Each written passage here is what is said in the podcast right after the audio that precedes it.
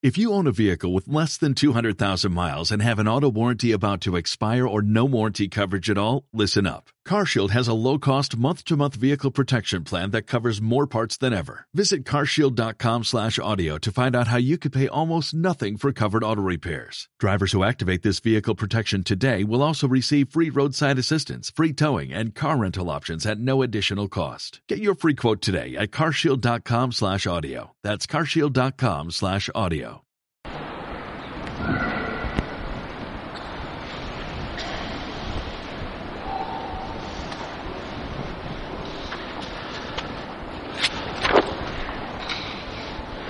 Yo te envío a los israelitas, hijo del hombre.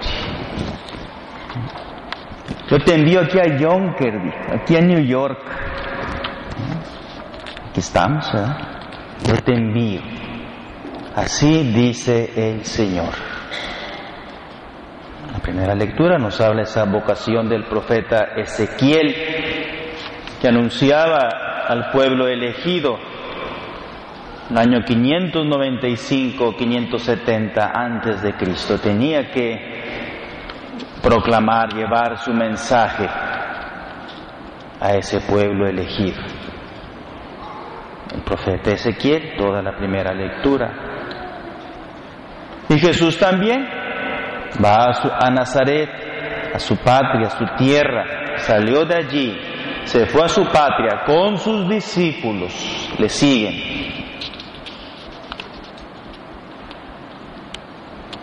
En la antigua alianza había que reunirse el sábado, el día en que habría que ir a la sinagoga, el sábado, día del descanso.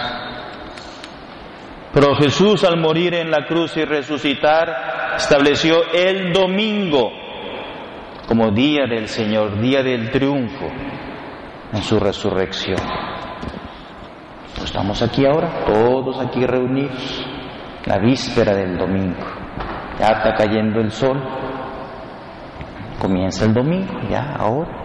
Mañana vamos a estar aquí todo el día en las misas. Por eso se pone a enseñar Jesús, a llevar su mensaje, a llegar su palabra. Yo te envío a ellos. Pero también nos dice esta primera lectura que el pueblo es rebelde. Dice, nación de los rebeldes se han rebelado contra mí. ¿Quién es el primer rebelde, primer desobediente? El diablo, enemigo de Dios, que no quiso obedecer a Dios. Por eso se dice, aquellos ángeles rebeldes fueron precipitados al fuego eterno. ¿Verdad? Es una verdad de fe. Eso no es cuento chino que yo estoy inventando, es una verdad de fe. El diablo enemigo de Dios, rebelde. La palabra rebelde viene del latín rebelis, o en su forma de acusativo rebele,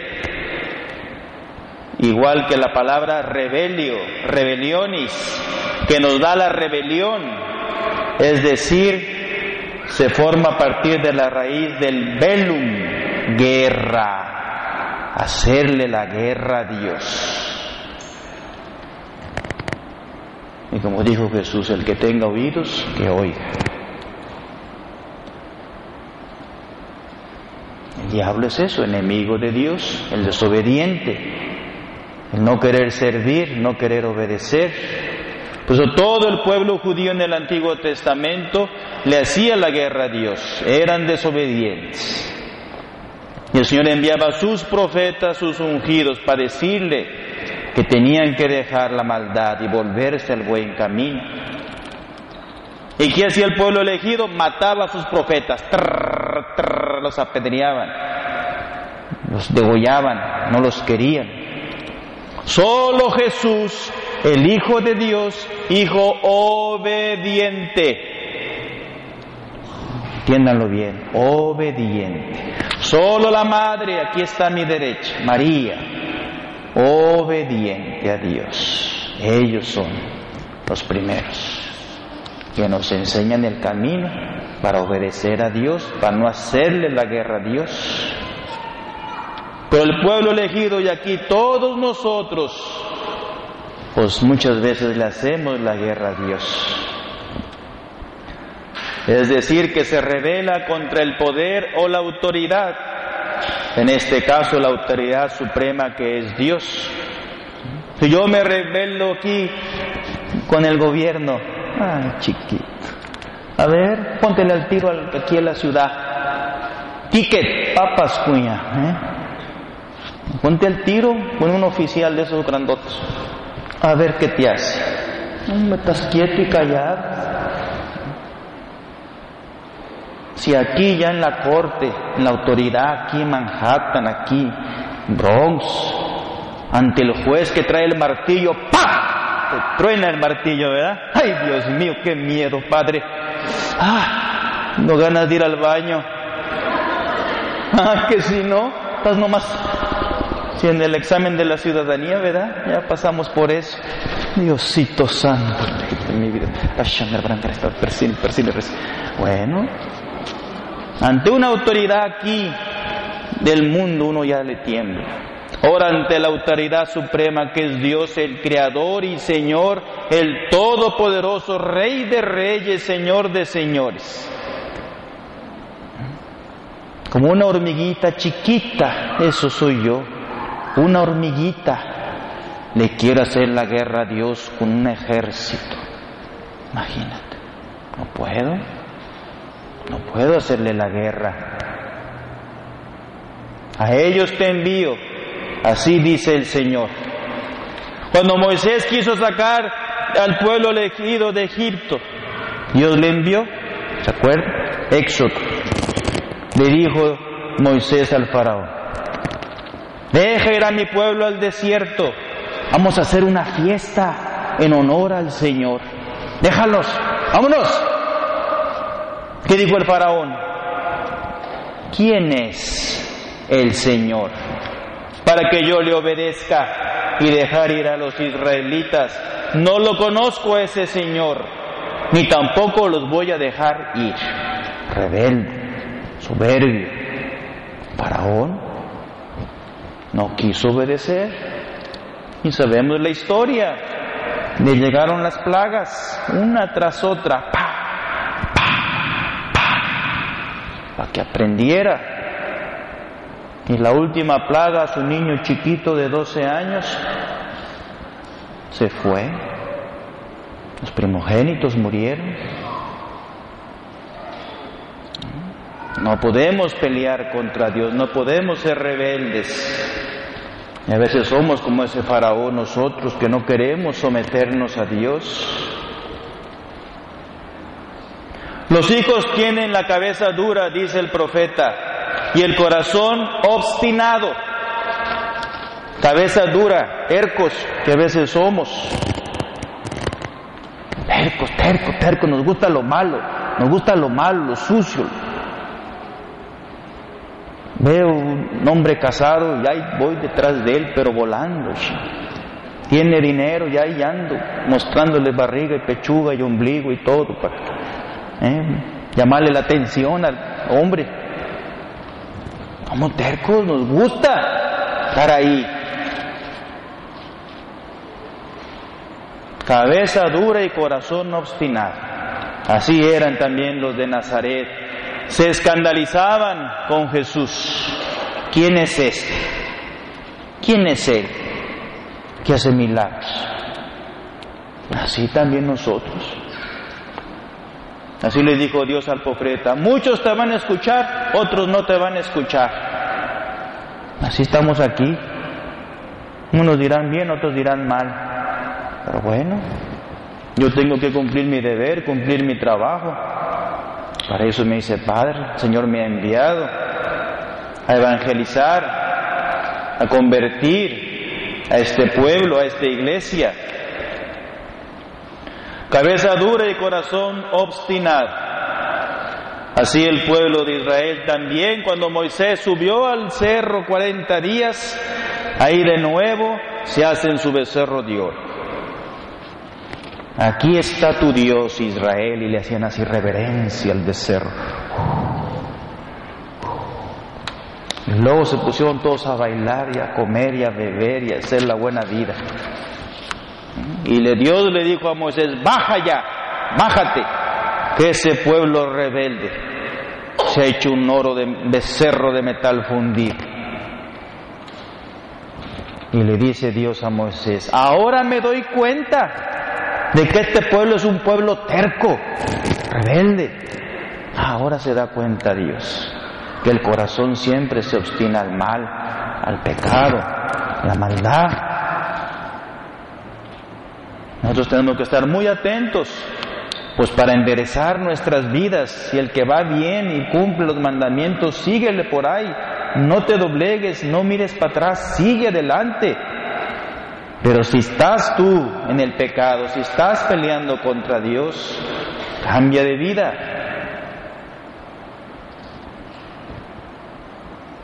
Dicen que conocen a Dios, pero le niegan con sus hechos. Son odiosos y rebeldes, incapaces de ninguna obra buena, dice San Pablo. Dicen que le conocen. Ahí están veladoras, ahí están el rosario colgando. Pero pues que en la vida no se demuestra, no perdona, no se aman no son humildes, no somos pacientes, no amamos de verdad a nuestro prójimo.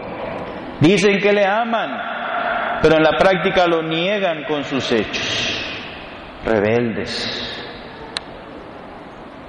Nos dice el libro de los Proverbios, el que haya sabiduría piadosa, haya la vida. La sabiduría es esa gracia esa línea que me va a agarrar a Dios, me va a dar el entendimiento, la luz que me va a abrir la mente y el corazón para seguirlo. Una vida recta, una vida piadosa, una vida fiel. El que haya la sabiduría, haya la vida. Jesús.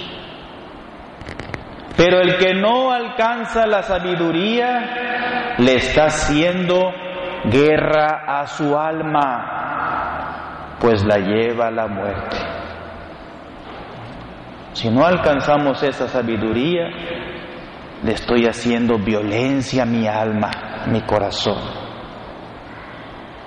Y esa violencia, esa guerra que yo le estoy haciendo a mi alma que me dice, conviértete, vuélvete a Dios, perdona, confiésate, comulga, cásate por la iglesia, reconcíliate. Hacemos la guerra y no queremos. Claro, por eso nos dice, si le haces la guerra al alma, te vas a llevar a la muerte, la muerte del alma, la muerte eterna. Ellos y sus padres me han sido rebeldes hasta este mismo día me han ofendido hasta el día de hoy. Bien lo dirá Jesús, anunciando al profeta Isaías, este pueblo me honra con los labios, pero su corazón está lejos de mí. El corazón es lo que hay que someterlo a Dios.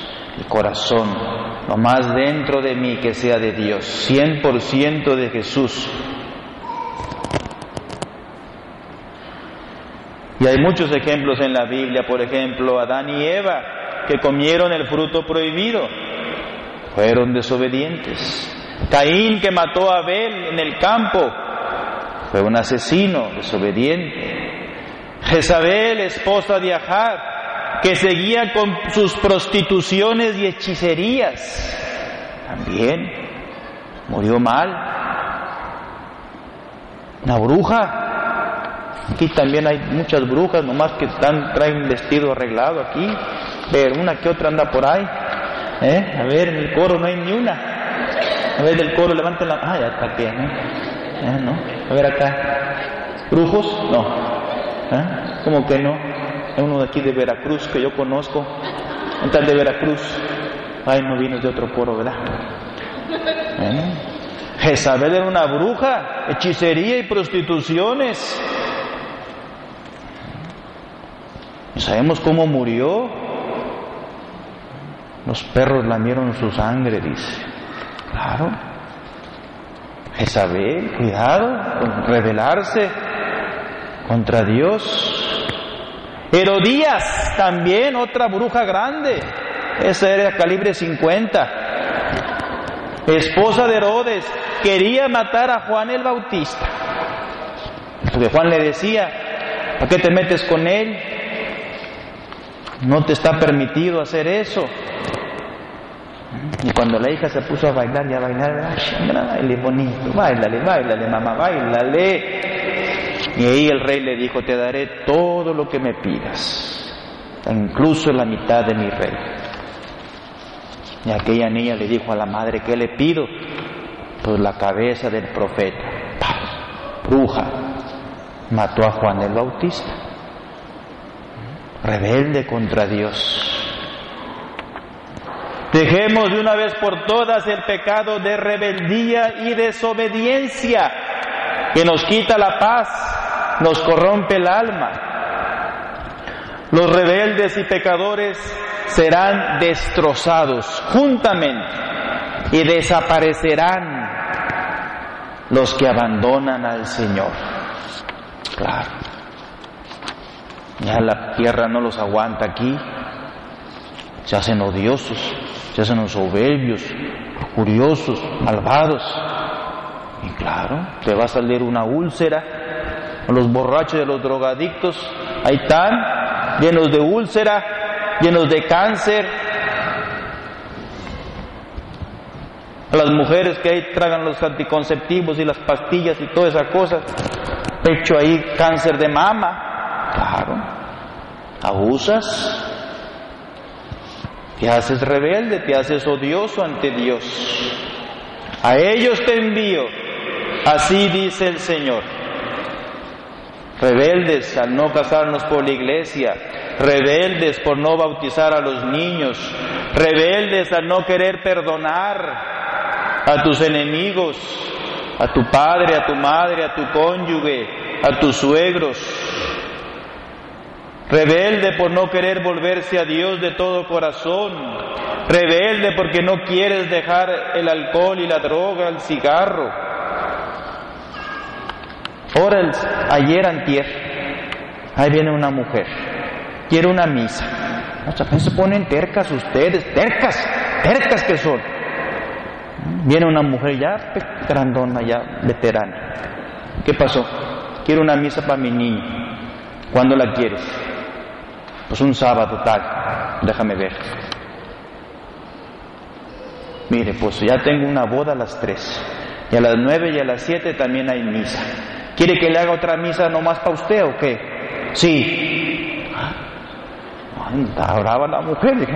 Luego, imagínate yo si le doy caña, pues ya nunca más vuelvo. Y no era de aquí, era de otro lugar. Ya le habían corrido de, una iglesia, nomás porque le urgía, mandaba. Quiero misa para mi niño. Aniversario de su muerte. ¿Y dónde están las cenizas o qué? Ah, no, las tengo conmigo. Ah, las tienes con usted. Y no sabe que no está permitido tener cenizas en sus cuartos. Que las leyes de la iglesia son llevarlas al camposanto. ¿Y eso qué? Hago lo que yo quiero, es mi niño. Mira, rebelde, rebelde que eres. Y nomás por pura misericordia no la corrí si le hubiera dicho, te me vas y vete, busca el otro cura que te haga la misa.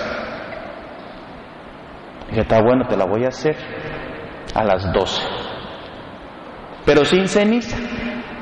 Nomás traes unas flores ahí marchitas y la foto. Está bueno. Fíjate cómo es terca. Le dije, no está bien que tengas la ceniza así. Pero yo soy la madre. Sí, pero fue Dios el que te lo dio. Ah, rebelde, terca. Y bájala del caballo. ¿No quiere? Ahí tiene su ceniza, su niño ahí. Claro, a veces somos así tercos, obstinados, duros.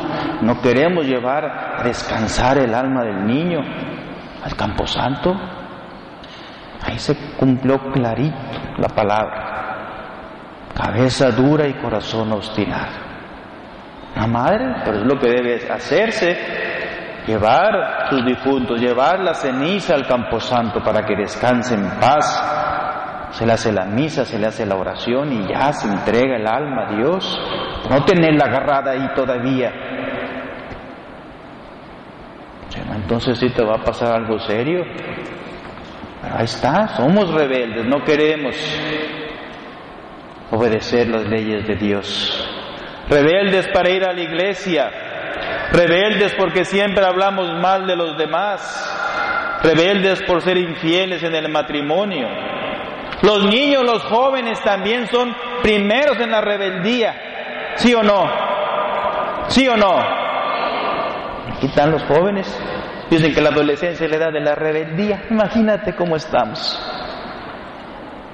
Claro, se rebelan, no quieren obedecer y no quieren ser humildes y no quieren esto y no quieren lo otro. Rebeldes. ¿No queremos?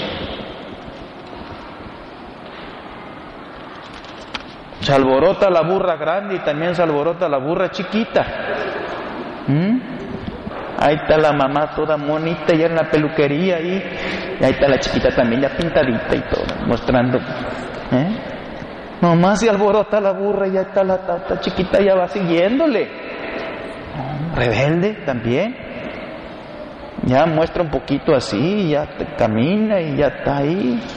Ah, lugar de estar discretos, estar sobrios en el vestido, en el hablar. La antigua alianza llevaban a los ancianos de Israel, los papás decían, nuestro hijo es desobediente y rebelde, no, no nos obedece en nada, es un pervertido y un borracho, claro. Desobediente y rebelde, no nos obedece en nada, pervertido y borracho. Y en la antigua alianza, antes de venir Jesús, los ancianos de Israel le decían, tráigamelo aquí. Y vamos a agarrar unas piedras de esas grandotas, mira, y que muera pedreadas. Para que desaparezca esa blasfemia en Israel, decía. Y así era antes de Cristo. Imagínate. A los que eran así, borrachos, pervertidos, desobedientes, irresponsables, tenían que borrar toda infamia de Israel. Y ahora no, ahora Jesús nos invita, nos perdona. Pero si somos obstinados en el mal, claro que perderás tu alma, claro que morirás, claro que sufrirás los tormentos eternos por tu rebeldía, por tu ceguera, por tu dureza.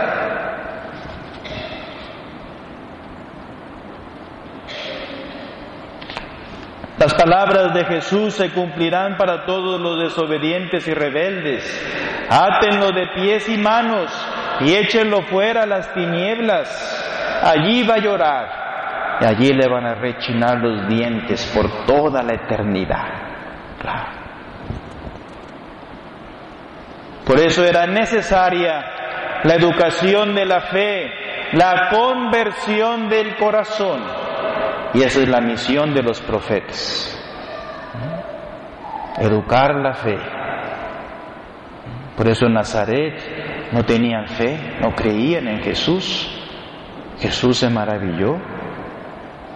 Nos falta la fe, nos falta la fe. Si tuviéramos fe, entonces sí cambiamos de vida y nos amamos y nos perdonamos y nos esforzamos por ser mejor padre, mejor madre, mejor hijo. Me falta la fe. No me la dio mi padre, no me la dio mi madre. Y por eso estoy así, doblegado, cojeando. Me falta la fe, por eso usted, mamá, usted, papá, dele la fe a sus hijos, enseña a sus hijos, tráigalos a la iglesia, bautícelos, llévelos al catecismo, métales la fe, la fe, la fe bien para adentro, que se enraice bien en el niño, a que luego de grande no esté sufriendo.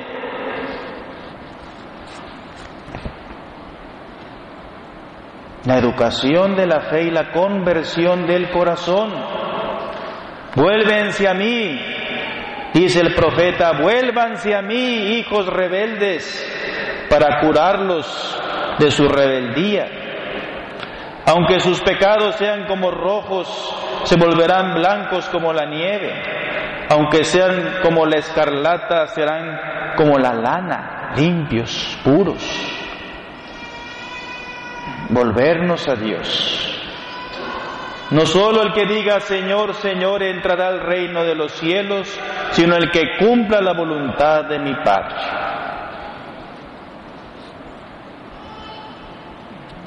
Y nos dice aquí la palabra de Dios, Jesús no pudo hacer ningún milagro.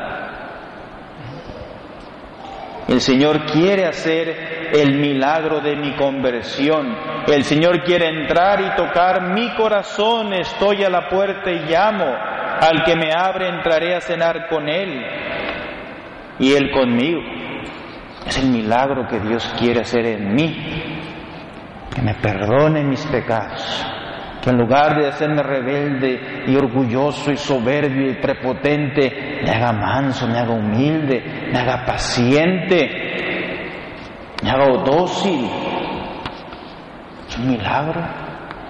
Y Él quiere hacerlo este día, Él quiere hacerlo siempre, pero yo debo de ceder.